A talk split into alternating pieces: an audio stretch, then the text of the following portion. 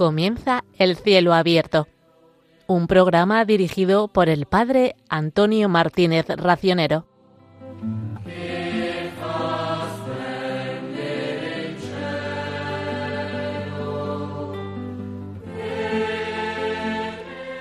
Creo en Dios Padre, creo en Dios Hijo, creo en Dios Espíritu Santo. Nuestra fe expresada en el credo es una fe trinitaria. El cielo abierto es un programa de espiritualidad, sobre todo la espiritualidad trinitaria, que nos ayude a vivir como hijos de Dios Padre, como hermanos de Dios Hijo Jesucristo y como templos vivos de Dios Espíritu Santo, para que seamos gloria y alabanza de la Santísima Trinidad.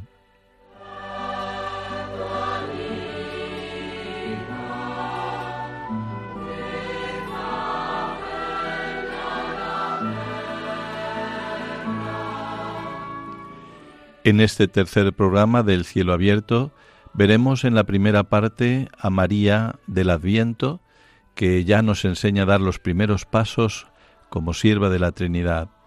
En un segundo momento veremos a María en la Navidad, el cielo abierto en el pesebre de Belén. Y en una tercera parte veremos cómo la Sagrada Familia es el reflejo de la Trinidad del cielo en la tierra.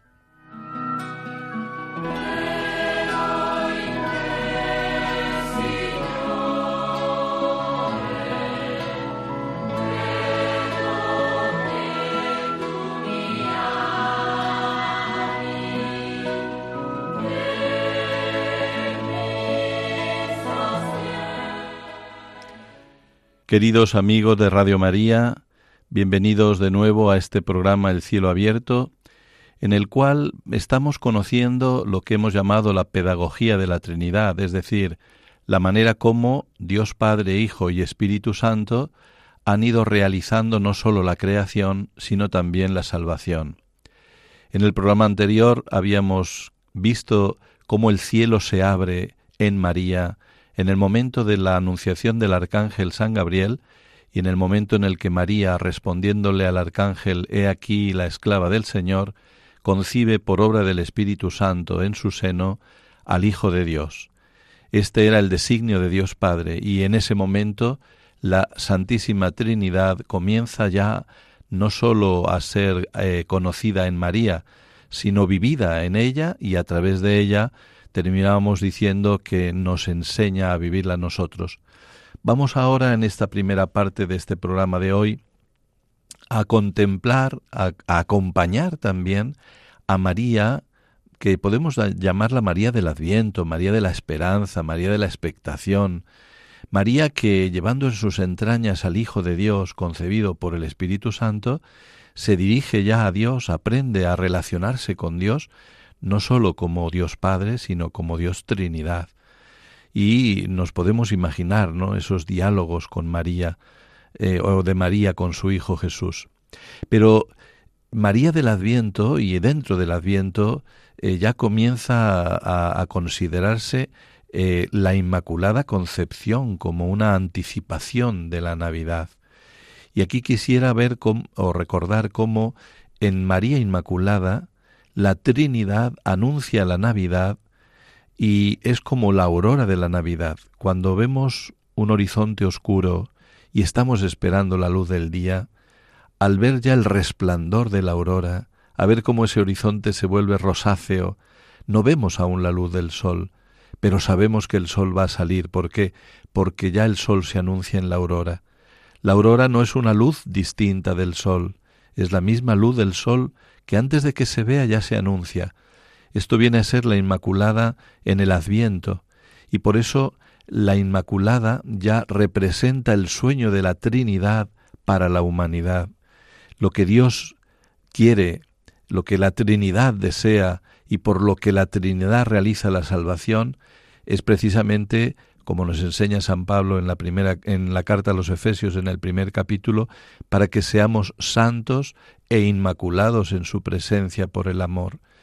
Pues este sueño de la Trinidad para todos nosotros lo comienza a vivir María en el momento de su inmaculada concepción. Luego, después de la Anunciación, María ya la consideramos como hija de Dios Padre, como Madre de Dios Hijo, como esposa de Dios Espíritu Santo. Eh, la Trinidad ha descendido en ella, se ha manifestado en ella, y está obrando la salvación a través de ella. Recuerdo visitando Tierra Santa y muchos de los oyentes seguramente que hayan visitado Tierra Santa, en la Basílica de la Anunciación, allá en Nazaret, eh, cuando se desciende a la misma casa de la Virgen, eh, se ve grabado en el frontispicio de la entrada que dice verbum caro factum est, pero no es eh, solamente eso, sino que ahí dice verbum caro hic factum est, aquí, aquí se encarnó. Y ahí la verdad es que se palpa de una forma especial la presencia de Dios, la presencia de la Trinidad en, en el momento en la anunciación a María. Y María vive desde este momento y podemos considerar así a, María del Adviento, a María que lleva en sus entrañas al Hijo de Dios, a María que vive ya y experimenta en sí misma este misterio de Dios Trinidad, al cielo abierto en María, podemos considerarla en esta doble dimensión que, como nos enseña la doctrina de la Iglesia, vive todo bautizado. En esto María también eh, es imitable. María es discípula. María es discípula de la Trinidad. María es la que va aprendiendo a vivir y a crecer en este misterio de Dios Trinidad día a día. Y en ese sentido, discípula también es maestra nuestra. Por eso tenemos que aprender de María. Eh, recordábamos, y quiero hacerlo de nuevo presente, ese documento de Juan Pablo II, el Rosario de la Virgen María, donde nos regaló cinco misterios nuevos, precisamente los cinco misterios luminosos en aquel año del Santo Rosario. Pues bien, ahí el Papa nos decía que rezar el rosario es ir a la escuela de María, es aprender de María a contemplar a Jesús. Y lo primero que hace María es recordar, ¿no? Es un recordar con María. Esta invitación de, de San Juan Pablo II a aprender del corazón de María, donde ella guardaba las cosas, las meditaba en su corazón, aprender en ella los misterios de nuestra fe es algo maravilloso. Bueno, aquí yo les invito, queridos radioyentes, queridos amigos de Radio María, a que vayamos al corazón de María en estos momentos del Adviento, a que vayamos al corazón de María cuando ella está sintiendo cómo el Verbo se gesta en sus entrañas y, y aprender de ella a relacionarnos con Dios Padre, Hijo y Espíritu Santo. Por eso María del Adviento nos enseña cómo relacionarnos con la Santísima Trinidad. Ahora, ¿qué es lo primero que hace María cuando se ha encarnado en ella el Verbo, el Hijo, cuando se ha enterado por medio del ángel que su prima Santa Isabel está embarazada de cinco meses? Pues lo primero que hace es ir a ayudarla. Lo primero que hace es servir. Y qué hermoso ver cómo la relación con la Trinidad, la vivencia de la Trinidad, nos lleva a servir a nuestro prójimo, a nuestros hermanos. Y además lo hizo con presteza, deprisa. Vamos a escuchar el relato del Evangelio de San Lucas que nos narra precisamente este pasaje de la visitación. En aquellos mismos días, María se levantó y se puso en camino, deprisa, hacia la montaña, a una ciudad de Judá entró en casa de Zacarías y saludó a Isabel. Aconteció que en cuanto Isabel oyó el saludo de María, saltó la criatura en su vientre. Se llenó Isabel de Espíritu Santo, y levantando la voz exclamó, Bendita tú entre las mujeres, y bendito el fruto de tu vientre. ¿Quién soy yo para que me visite la madre de mi Señor? Pues en cuanto tu saludo llegó a mis oídos, la criatura saltó de alegría en mi vientre. Bienaventurada la que ha creído, porque lo que ha dicho el Señor se cumplirá. Bellísimo pasaje en el cual vemos a María, sierva de la Trinidad, que va precisamente a servir, a servir a su prima Isabel.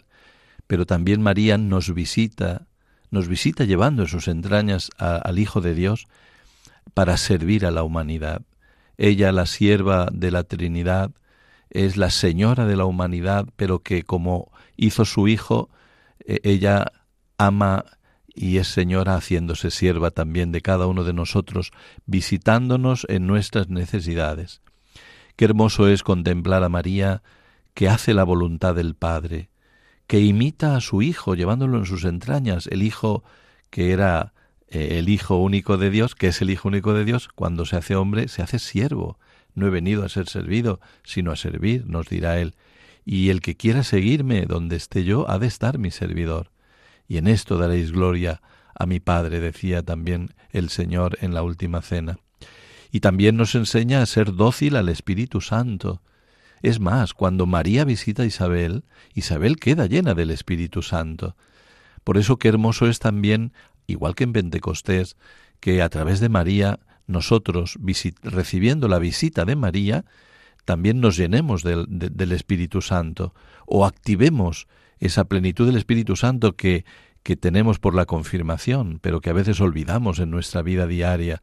Ser dóciles al Espíritu Santo, actuar los dones del Espíritu Santo, para que nuestra vida esté impulsada cada vez más por el Espíritu Santo. De esto se trata la vida cristiana. Pues bien, qué maravilla ver a María visitando a su prima Santa Isabel. Se ha dicho que, que esta fue la primera procesión del Corpus, donde el, el, niño, siendo un embrión, siendo todavía muy pequeñito, muy pequeñito, iba en la mejor custodia que ha tenido siempre el Señor, ¿no? Que es la custodia viva de la Virgen María, su madre.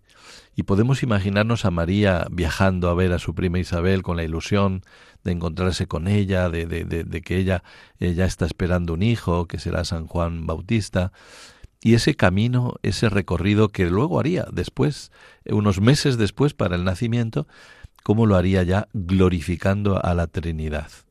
Qué hermoso que nosotros también cuando vamos caminando, cuando vamos al trabajo, cuando vamos eh, llegamos a casa, glorifiquemos en todo la Trinidad, como ella nos va a enseñar más adelante también. Y cuando María saluda a Isabel, ocurre algo maravilloso. Isabel queda llena del Espíritu Santo, la criatura salta en sus entrañas. Y aquí es como si los niños, a través del saludo de las madres, se comunicaran. Es como si el niño Jesús en el seno de María le dijera, mamá, que, dentro de Isabel está el que va a ser mi precursor, y como si le dijera el niño a Juan Bautista, Juan, avísale a tu madre que estoy llegando. y Juan Bautista, que es ya santificado antes de nacer, Jesús de hecho después dirá que, ha nacido así, ya, ya santo antes de nacer, ya hace de precursor incluso antes de nacer. Eh, es el precursor a su madre. Es como si Juan le dijera mamá que el que viene dentro de María es el Hijo de Dios, es el Mesías, al que yo voy a anunciar después de adulto, ¿no? Y ahí maravilloso Isabel prorrumpe en alabanzas a la Virgen. ¿De dónde a mí que venga a visitarme la madre de mi Señor? Es maravilloso ver que Isabel no ve a Jesús, pero el Espíritu Santo ya le ha mostrado que está dentro de, de María y que es el Señor, es el Hijo. De alguna manera también, quizá no tan explícitamente como María, pero ya hay Isabel que contempla el cielo abierto en María, porque dentro de sus entrañas está Dios, barrunta de alguna manera también el misterio de la Trinidad. No olvidemos que Isabel era santa, que Isabel estaba en este momento también pues movida totalmente por el Espíritu Santo a través de su hijo en su seno y esa luz del Espíritu Santo pues ya le comunicaría, es madre del hijo y, quien me mueve a clamar es el Espíritu Santo. Ya de alguna manera también Isabel empezaría a conocer. No sabemos, esto no nos consta en la Escritura, pero como diría San Ignacio, Dios nos ha dado entendimiento para pensarlo que en esas conversaciones que tendrían María e Isabel, nos podemos imaginar durante estos meses, ¿no? Porque si ya llevaba seis meses, pues tres hasta que nació, probablemente se quedara otros dos meses después de nacer Juan Bautista, eh, ¿qué cosas se dirían, no? Pues yo creo que una de las cosas que María le diría a Santa Isabel es, Dios es Padre, pero también es Hijo, y también es Espíritu Santo.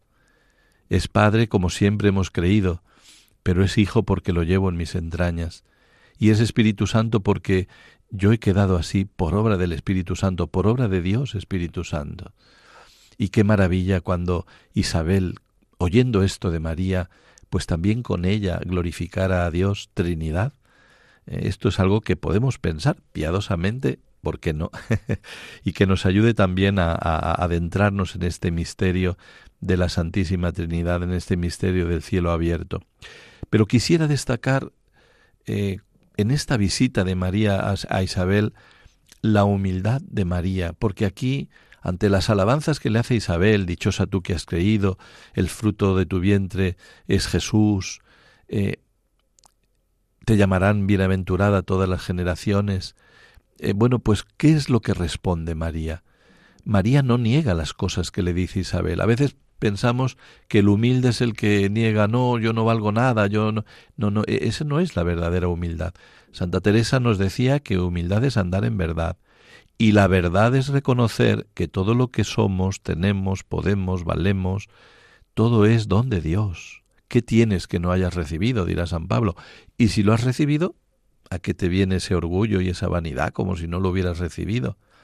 Entonces, el humilde es el que, reconociendo que todo le viene de Dios, no negando los dones de Dios, los vive glorificando a Dios, glorificando a la Trinidad. Esto es lo que hace María. Isabel la llamaba bendita entre todas las mujeres, y ella dice, proclama mi alma la grandeza del Señor. Escuchemos la respuesta de María a estas alabanzas de Isabel. Proclama mi alma la grandeza del Señor. Se alegra mi espíritu en Dios mi Salvador, porque ha mirado la humildad de su esclava.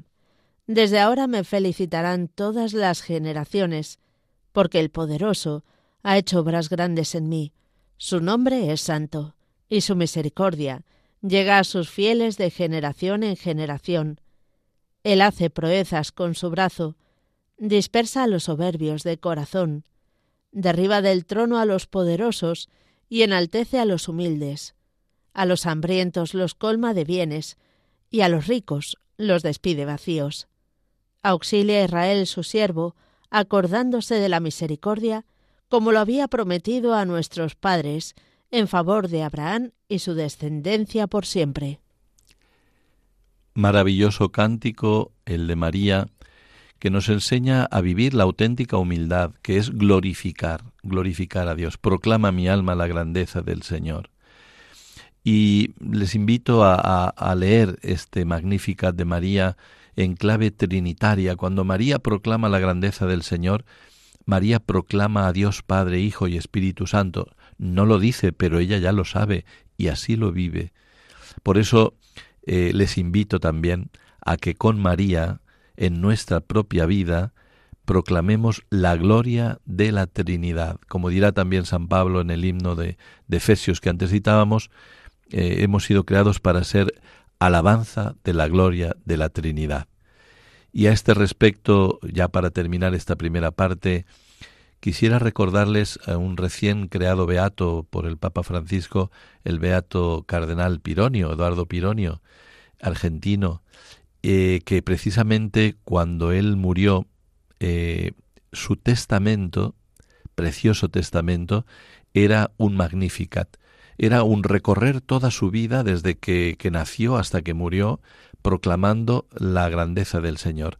Y entonces iba recorriendo por mi familia y tal, Magnificat, por los años del seminario, Magnificat, por el sacerdocio, Magnificat, y así. Y digo, qué bonito que nuestra vida sea un proclamar, un magnificar al Señor, un magnificar y glorificar a la Trinidad en cada circunstancia, en cada momento, en cada tiempo de nuestra vida. Que lo hagamos así, siempre unidos a María.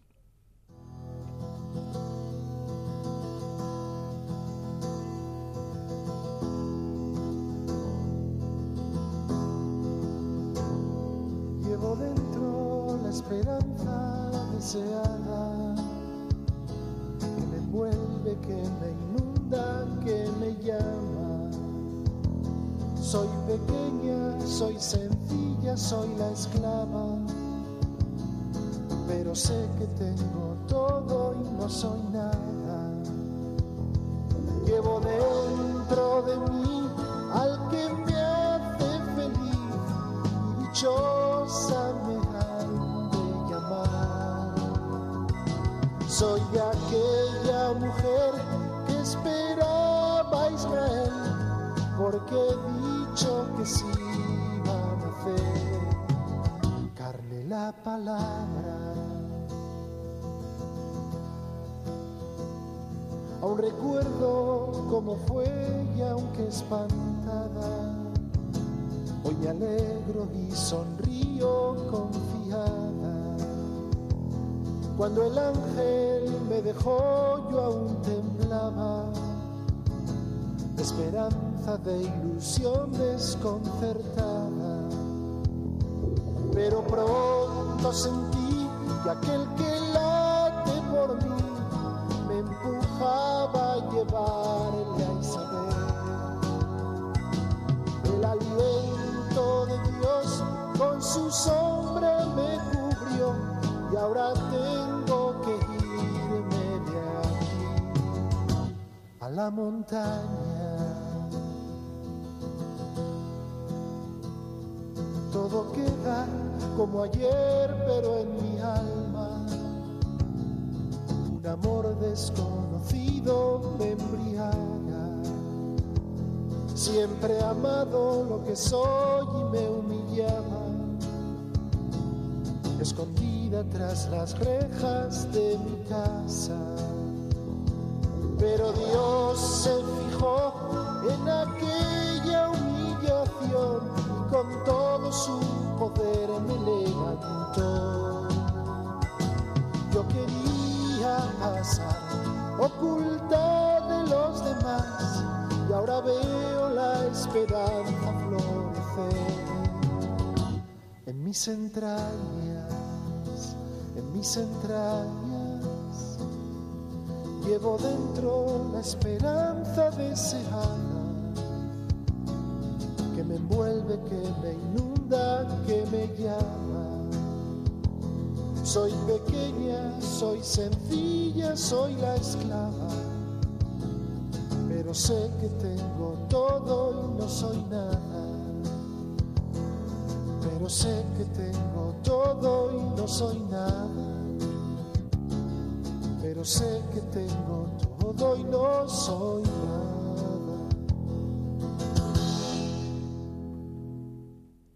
Queridos amigos de Radio María, estamos en el cielo abierto, estamos contemplando a la Santísima Trinidad dentro de María y habiendo visto a María en el Adviento, vamos a ver ahora a María en la Navidad. En la Navidad que es donde la Trinidad se hace visible. Es la primera vez que contemplamos a Dios, como se introduce en la carta, primera carta de San Juan, lo que hemos visto, lo que hemos oído, lo que hemos palpado del verbo de la vida, eso os lo anunciamos para que también la alegría vuestra sea la alegría perfecta en Dios. Pues bien, la Trinidad se hace visible en la Navidad. La Trinidad se muestra en el pesebre de Belén, en este niño envuelto en pañales. Y qué, qué rica, qué bonita es la liturgia, ya en el mismo día de Navidad que comienza en la víspera del 24 por la tarde. La liturgia de la Navidad tiene cuatro misas distintas, distintas lecturas e incluso también distintas oraciones, para que se exprese la, gran riqueza de, de, de este momento donde el cielo, que ya se había abierto en la Anunciación, ahora no solo está abierto, sino que se hace visible, porque Cristo es la puerta del cielo porque Cristo es el cielo que ha descendido, el cielo que nace de María, el cielo que reposa en un pesebre, eh, el cielo que ya permanecerá abierto para siempre, para que también nosotros, por medio de Cristo, de la mano de la Virgen, glorificando a la Trinidad, podamos subir al cielo, que es nuestro destino, que es nuestra vocación, que es para lo que Dios nos ha creado. Por eso eh, la liturgia de la Navidad tiene en primer lugar la misa de las vísperas, es decir, la misa vespertina del 24. Aquí en el Evangelio se narra la genealogía de Jesús que nos trae San Mateo y luego el momento en el que José, haciendo caso a lo que el ángel le había dicho en sueños, toma a María, su mujer, y él es el que está encargado de ponerle el nombre de Jesús. Luego tenemos la famosa y conocida misa de medianoche, que la llamamos popularmente la misa de gallo. La misa de gallo es una maravilla eh, vivirla con este espíritu de, de la Navidad, del nacimiento de Jesús. Y en el Evangelio de esta misa de medianoche o misa de gallo, en la versión de San Lucas, nos narra el nacimiento del Señor de una forma sublime. Les invito a escuchar lo que nos dice el Evangelio de San Lucas en el capítulo 2 en los versículos del 1 al 14. Sucedió en aquellos días que salió un decreto del emperador Augusto ordenando que se empadronase todo el imperio. Este primer empadronamiento se hizo siendo Cirino gobernador de Siria. Y todos iban a empadronarse, cada cual a su ciudad. También José, por ser de la casa y familia de David, subió desde la ciudad de Nazaret, en Galilea, a la ciudad de David, que se llama Belén, en Judea, para empadronarse con su esposa María, que estaba encinta. Y sucedió que mientras estaban allí, le llegó a ella el tiempo del parto, y dio a luz a su hijo primogénito. Lo envolvió en pañales y lo recostó en un pesebre, porque no había sitio para ellos en la posada. En aquella misma región había unos pastores que pasaban la noche al aire libre, velando por turno su rebaño. De repente, un ángel del Señor se les presentó. La gloria del Señor los envolvió de claridad y se llenaron de gran temor.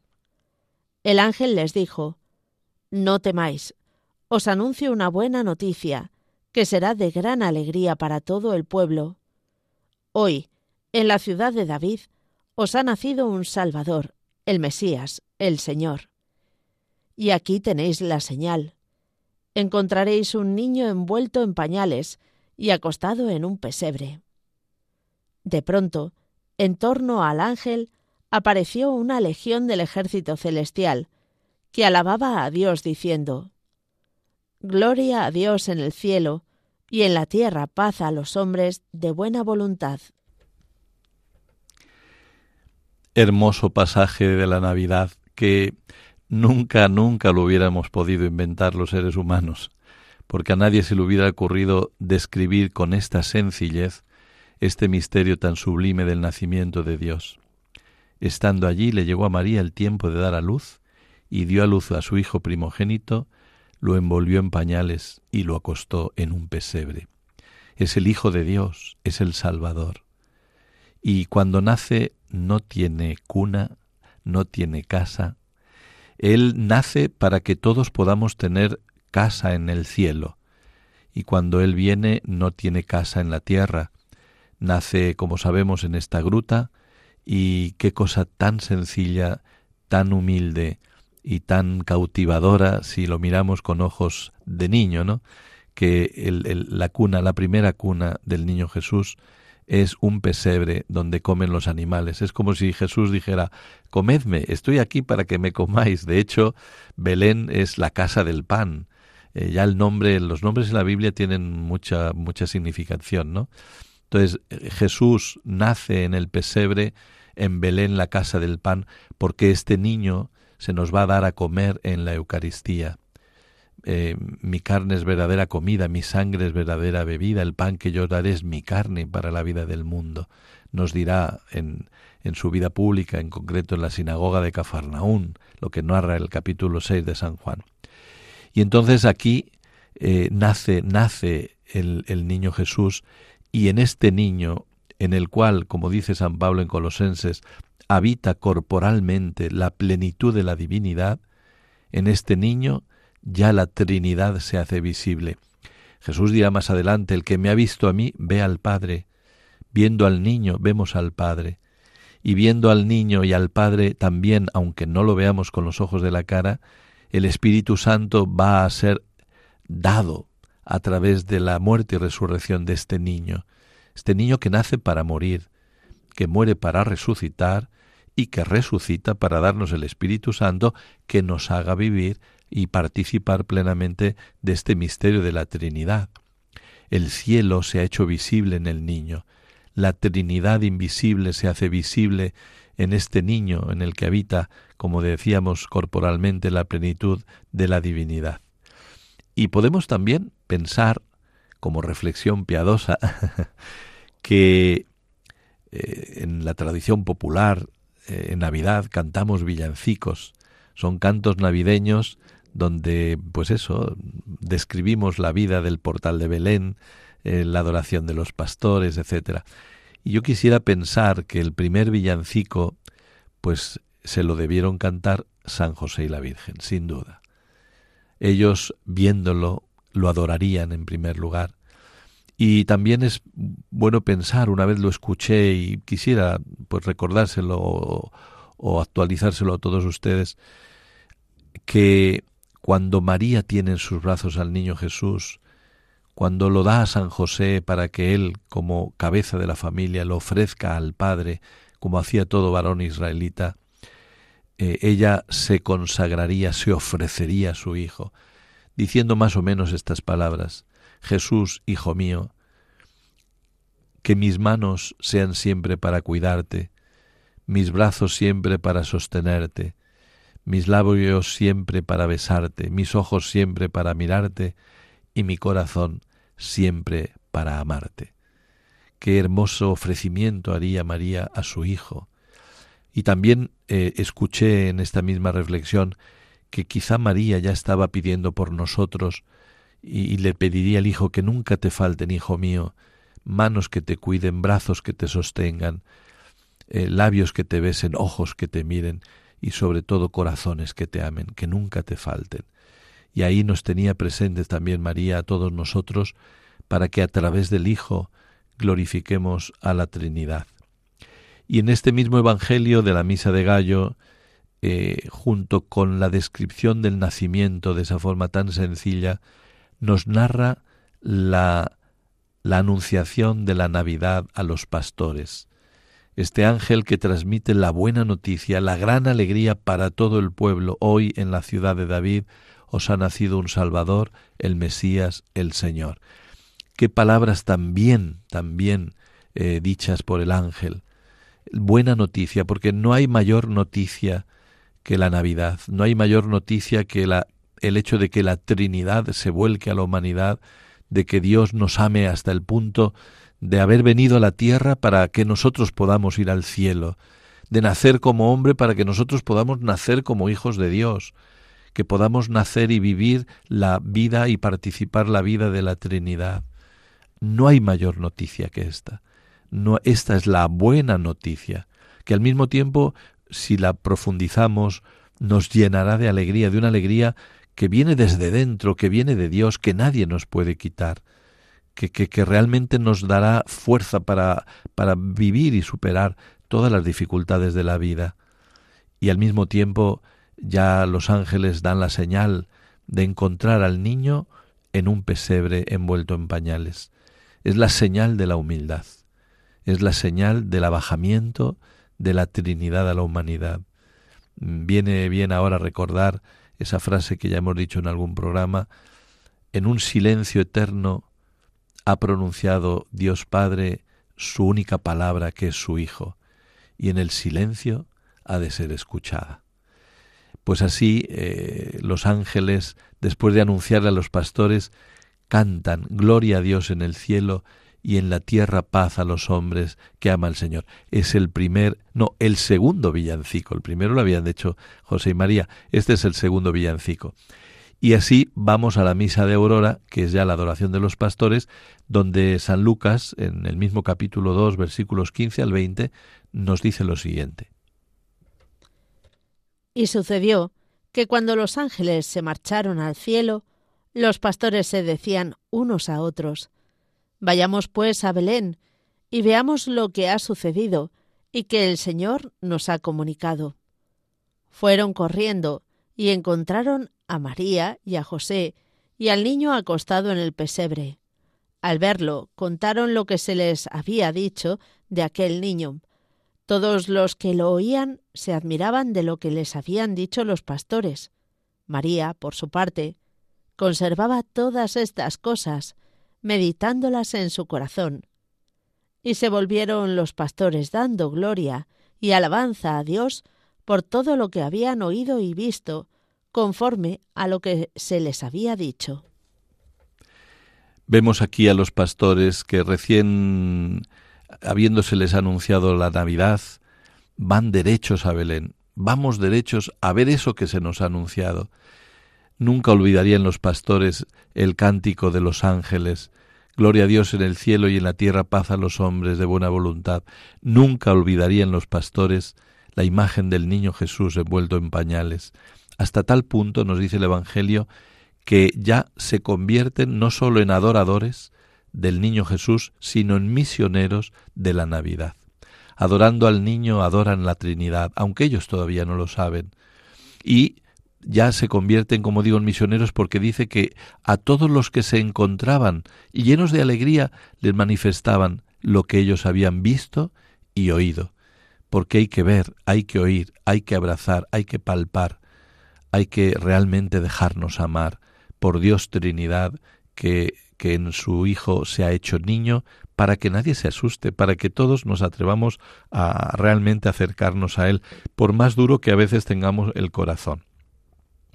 Y en este niño vemos a Dios, como decimos, porque esto es lo que precisamente también se proclama en el Evangelio del día, que es el conocido Evangelio de Juan 1, 1, 18, que precisamente termina diciendo, a Dios Padre nadie lo ha visto, el Hijo unigénito es el que nos lo ha dado a conocer. Es decir, el niño Jesús, naciendo en Belén de María, estando envuelto en un en, pañales y puesto en un pesebre, nos está dando a conocer a Dios Padre y a Dios Espíritu Santo. Es la Trinidad manifestada en la Navidad, donde el cielo se ha abierto y ha descendido a un pesebre. Y vamos a terminar eh, pues recordando, puesto que hemos venido recorriendo el romance de San Juan de la Cruz, recordando cómo describe este momento del nacimiento San Juan de la Cruz en ese poema eh, del romance que, que, como digo, hemos recorrido en los programas anteriores. Ya que era llegado el tiempo en que de nacer había, así como desposado de su tálamo salía abrazado con su esposa, que en sus brazos la traía, al cual la graciosa madre en un pesebre ponía, entre unos animales que a la sazón allí había. Los hombres decían cantares, los ángeles melodía, festejando el desposorio que entre tales dos había. Pero Dios en el pesebre, allí lloraba y gemía, que eran joyas que la esposa al desposorio traía. Y la madre estaba en pasmo de que tal trueque veía, el llanto del hombre en Dios y en el hombre la alegría, lo cual del uno y del otro tan ajeno ser solía pues nos quedamos en este pasmo de María, contemplando a su Hijo y contemplando el llanto del hombre en Dios y en el hombre la alegría, porque precisamente haciéndose niño, Él llora nuestras lágrimas y nos comunica la alegría del cielo, la alegría de la Trinidad.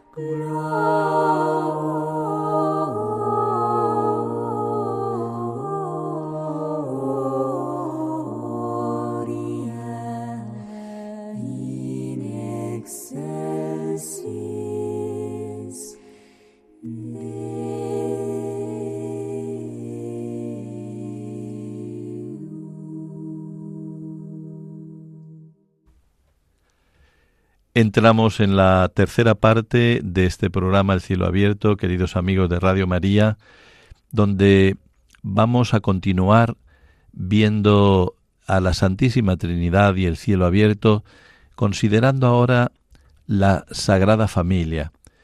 Ya sabemos que la Sagrada Familia es el reflejo de la Trinidad del cielo en lo que se ha llamado la Trinidad en la tierra.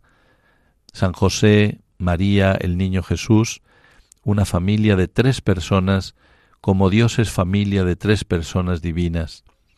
Y ya sabemos también, por ambientarnos en la liturgia de la Navidad, que la Navidad, que comienza el 24 por la tarde, concluye con la fiesta del bautismo de Jesús.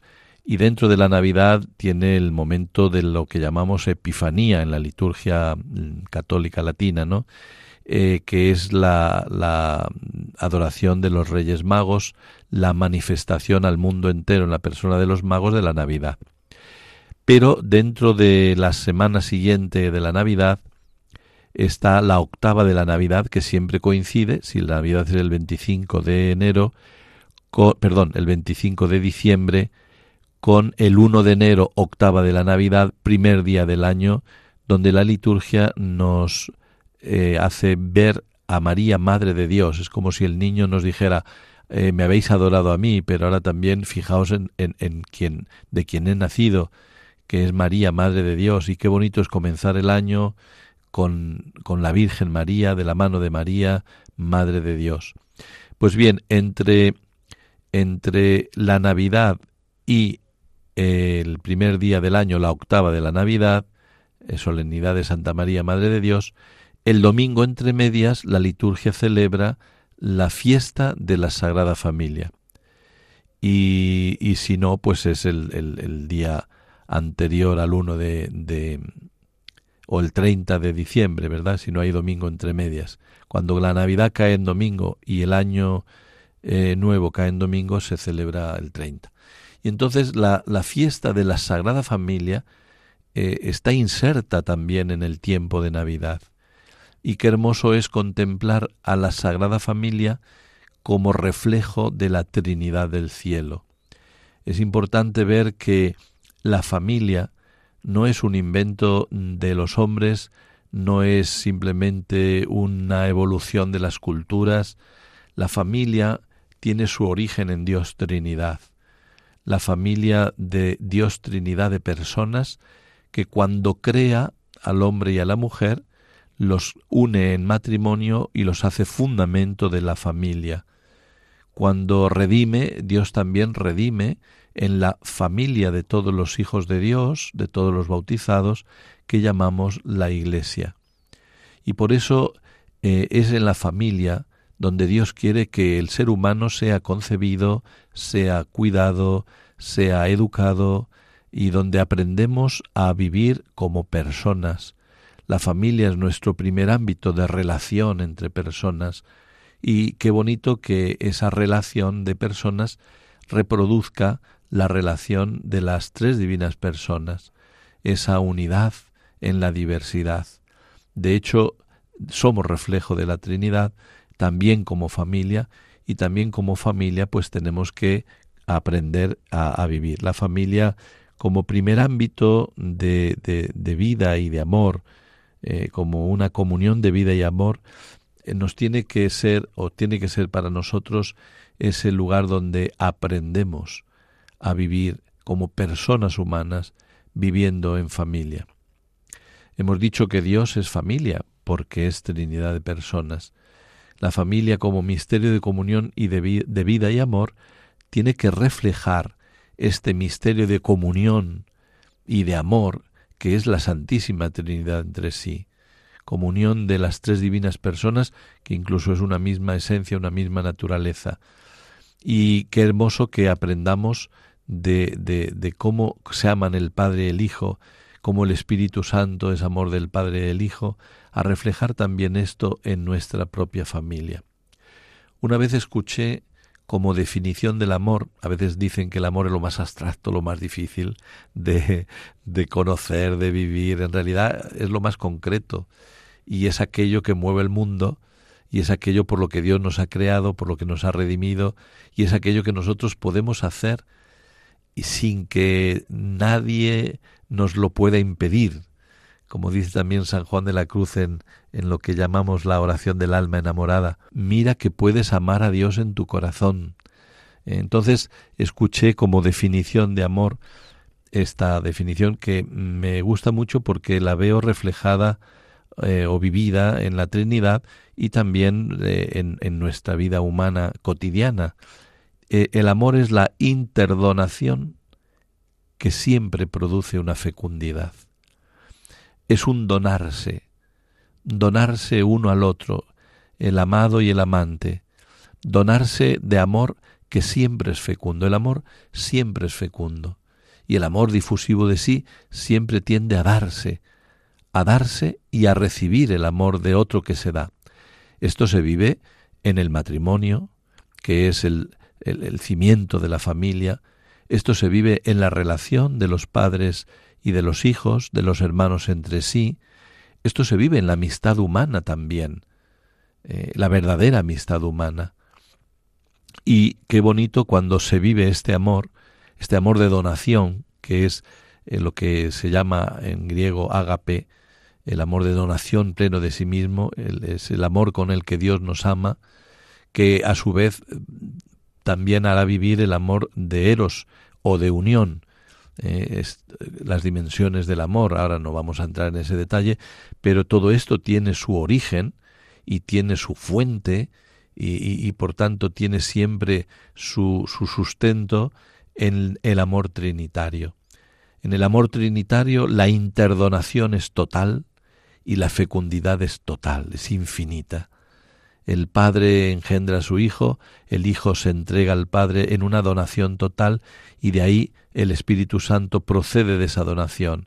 Y por eso la fecundidad de la Trinidad es su amor infinito. Eh, un reflejo lo vemos en la creación y sobre todo el mayor reflejo del amor de la Trinidad, que es amor misericordioso, pues lo vemos en lo que estamos recorriendo en estos programas que llamamos la pedagogía de la Trinidad en la salvación. Por eso también les invito ante esta consideración de la Sagrada Familia como la Trinidad en la tierra, reflejo de la Trinidad del cielo, a también reflejar y vivir nuestra vida familiar, en nuestra vida familiar, precisamente esta vida de la Trinidad. Y a veces sencillamente en la familia es donde eh, aprendemos a vivir a la Trinidad y a veces no nos damos cuenta. Pero cuando nuestros padres nos han enseñado a hacer la señal de la cruz, la señal de la cruz es en el nombre del Padre, del Hijo y del Espíritu Santo. Cuando bendecimos la mesa, costumbre tan bonita cristiana, bendecimos en el nombre del Padre, del Hijo y del Espíritu Santo. Cuando emprendemos un viaje, qué bonito es encomendarnos rezando un Padre Nuestro, una Ave María y un Gloria, cuando aprendemos a rezar el Gloria. Gloria al Padre, gloria al Hijo, gloria al Espíritu Santo, es la oración tan breve donde glorificamos a la Trinidad. Y qué bueno que hagamos en el nombre del Padre, del Hijo y del Espíritu Santo en nuestro trabajo, nuestro estudio, en nuestra vida en, general. Eh, por eso, qué maravilla que, que aprendamos en la familia, ya desde pequeños, de nuestros padres, los hijos de nuestros padres, y así lo transmitamos a su vez a invocar a la Trinidad, a recordar a la Trinidad, a glorificar a la Trinidad en, esta bellísima oración del Gloria al Padre y al Hijo y al Espíritu Santo. Y por último, considerar la Iglesia también como una imagen de la Trinidad, como la familia de los bautizados. Dice el concilio en la Lumen Gentium número 4, toda la Iglesia aparece como un pueblo reunido en virtud de la unidad del Padre, y del Hijo y del Espíritu Santo. La Iglesia es sacramento, la Iglesia misterio de Dios Trinidad que nos ofrece la salvación que Cristo ha traído a la humanidad. Pues con esto ya nos despedimos por eh, el día de, hoy, recordando que este programa del cielo abierto lo podemos escuchar y también eh, comunicar a otros que lo deseen escuchar en el podcast de Radio María. Y también que tenemos un correo, el cielo abierto eh, arroba radiomaria.es para que puedan manifestar pues lo que deseen, eh, tanto del parecer como de alguna otra pregunta que quieran hacer o cuestión que quieran manifestar. Muchísimas gracias a todos y que glorifiquemos en esta Navidad a la Trinidad con María y con la Sagrada Familia.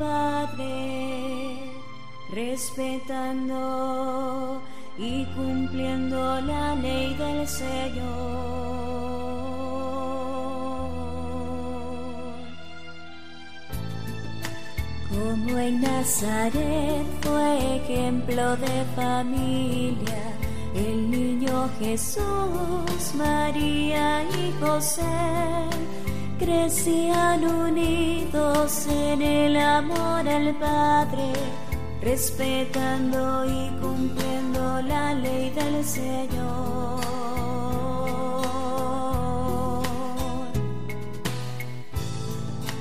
Dios quiere familias que sigan su ejemplo, que marido y mujer se amen con el corazón y también los hijos respeten a sus padres como lo hacía el pequeño de Israel. Jesús quiso nacer dentro de una familia, la santificó cuando en ella nació, nos dejó un modelo para que lo abracemos, para vivir la verdad según el plan de Dios.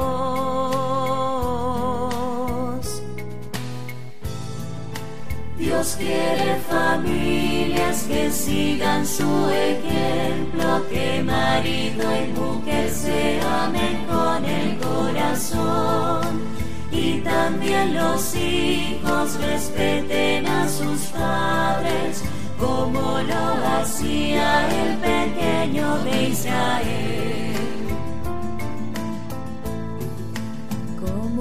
Nazaret fue ejemplo de familia, el niño Jesús, María y José, las dificultades